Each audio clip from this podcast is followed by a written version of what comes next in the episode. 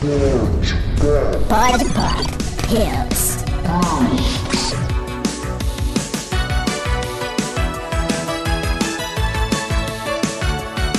Olá, galerinha, tudo bem? Meu nome é Igor, tá começando mais um Pod Pop Pills. Gente, eu sou o Glauber e vamos nessa. Vamos diretão, pra quem não sabe, Pod Pop Pills é um Pod Pop menorzinho, na é verdade. Uhum. Então vamos começar com tudo. Hoje a gente vai falar de jogador número 1. Um. Jogador número 1. Um. A gente dá os recadinhos também, né? Mesmo sendo Pills. Ah, vamos dar uns recadinhos, né? Pra quem não sabe, tem o nosso e-mail, que é... Como que é o nosso e-mail, Glauber? Contato arroba podpop.com.br. Se você estiver ouvindo no celular, pode apertar o play tranquilamente, voltar a fazer o que você está fazendo em outros aplicativos e tal, porque a gente vai continuar tocando. Ou se você preferir, faça o download, porque a nossa equipe sempre prepara um, um ícone magistral pra você. Tem o nosso Facebook, Facebook.com barra Mundo Podpop. E também tem o nosso Instagram, arroba podpop underline. E o nosso canal do YouTube também, que está no ar, tá lá no nosso site, sua vez. tá. Precisamos só de mais 80 seguidores pra gente ter um nome, gente. Exatamente. Corre lá. Corre lá e se inscreve. É, Então vamos falar de jogador número 1, um, a gente vai falar do livro, aqui um pouquinho do filme, né? Vamos conversar sobre o livro. O livro é de Ernest Klein, foi lançado em 2000, 2000 e pouquinho? O livro foi lançado em 16 de agosto de 2011. De 2011, exatamente. E foi uma, um best-seller do caralho na época. E é considerado um dos, dos livros mais importantes da cultura pop. Dos livros mais famosos da cultura pop, principalmente nos Estados Unidos. E conta a história de quê? Conta a história de um garoto que se passa no futuro, né? História. Que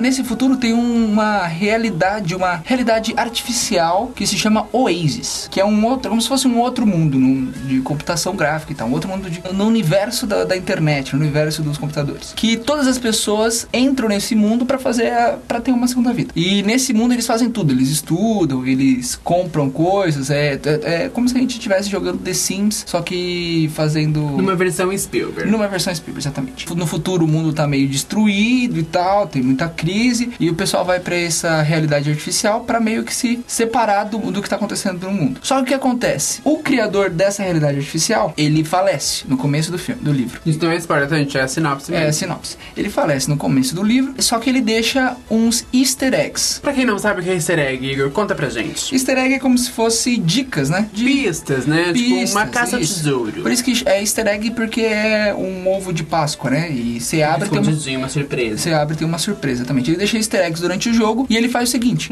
o jogador que conseguir achar todos os easter eggs e conseguir abrir três portas vai ganhar a empresa desse cara, vai ser o novo dono da empresa e mais uns trilhões de dólares e os caralho tudo. É como se fosse a fantástica fábrica de chocolate, só que no, no de realidade virtual. É essa a história, não vou falar mais nada só isso. É, o Ernest Klein, ele é um americano, ele nasceu no estado de Ohio, dos Estados Unidos. Ele já foi peixeiro, já foi açougueiro, já foi cozinheiro, já foi... Açougueiro não, gente. Já foi cozinheiro, já foi peixeiro, já foi atendente de locadoras e até auxiliar de esporte técnico. Mas ele conseguiu ser ancorado mesmo na literatura, ele já trabalhou como roteirista de alguns filminhos, mas filminhos bem lá do B, bem baratinhos. Mas aí ele se ancorou mesmo na literatura e o cara é tão fudido, gente, mas tão fudido, que ele vendeu os direitos de Ready Player One, né, que é o jogador número um, antes mesmo de publicar o livro. Ele, vence, ele vendeu os direitos pra pra adaptar o livro em 2010 e publicou o livro em 2011. O livro ele já foi é, traduzido pra 37 línguas e já foi publicado em 58 fucking países. Ele atuou como roteirista do filme, ele fez um primeiro rascunhão, né, do, do, do Uhum. Ele deve ter feito, roteiro. deve ter feito argumento também. O Steven Spielberg deu uns pitacos e aí ele fechou o roteiro com o Zack Penn. Entre os trabalhos dele, ele tem Vingadores 1 e X-Men 2. Alguma das coisas que ele pontua de diferença entre o livro e o filme que os, os leitores vão encontrar é que os desafios que ele usava no livro é, não tinham um apelo visual suficiente pra quando fosse pra telona, pra IMAX, pra ter aquela interação. E ele foi obrigado a mudar, tipo, em vez de colocar o Pac-Man e o, sei lá, o Mario Bros, ele usou uma outra coisa e tal. E, no, e o que dá pra perceber vendo os trailers, porque no, no livro as referências que ele faz é muito pra década de 80 e 70, né? Eles deram uma atualizada. E né? Aí, uma é, atualizada. e eles tiveram que dar uma atualizada, tanto por causa de direitos autorais, porque no livro eles falam de várias,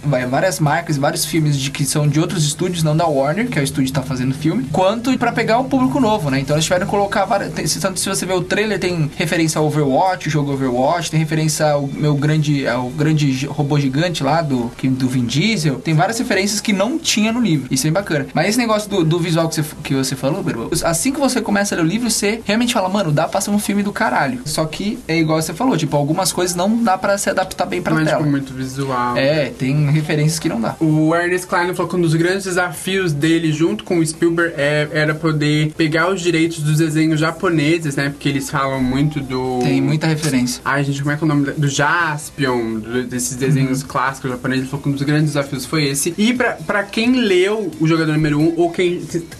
Não, não, eita, ou quem não conhecia a história, acabou de se interessar pela história, pode ficar contente porque o Klein já está escrevendo a sequência do jogador número 1. Um. Ele tá torcendo pra que seja adaptado. Óbvio, se for um sucesso, vai ser adaptado também. E o segundo livro do.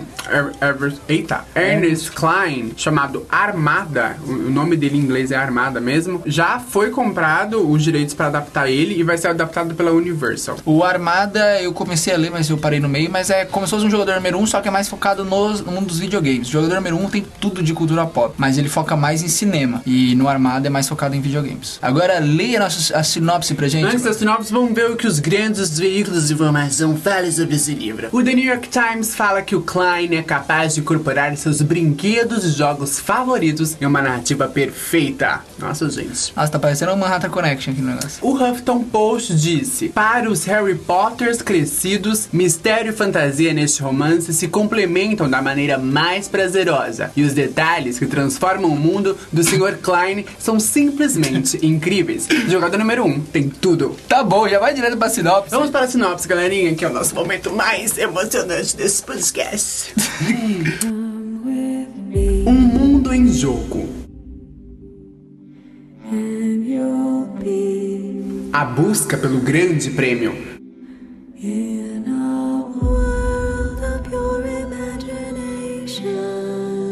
Está preparado, jogador número 1? Um? O ano é 2044 e a Terra não é mais a mesma. Que voz patética. Fome, guerras e desemprego empurraram a humanidade para um estado de apatia nunca antes visto. Wade Watts é um dos. Eita. Gagueja, gagueja. Wade Watts é um dos que. Eita!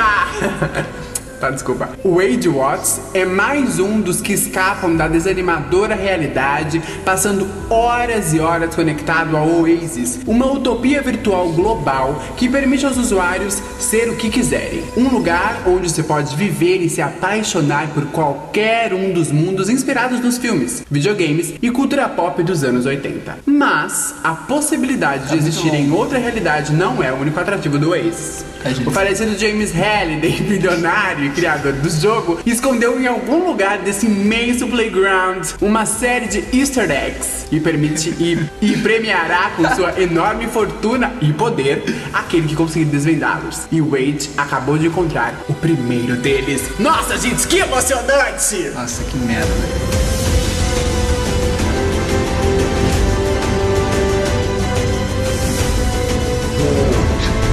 Pode, pode.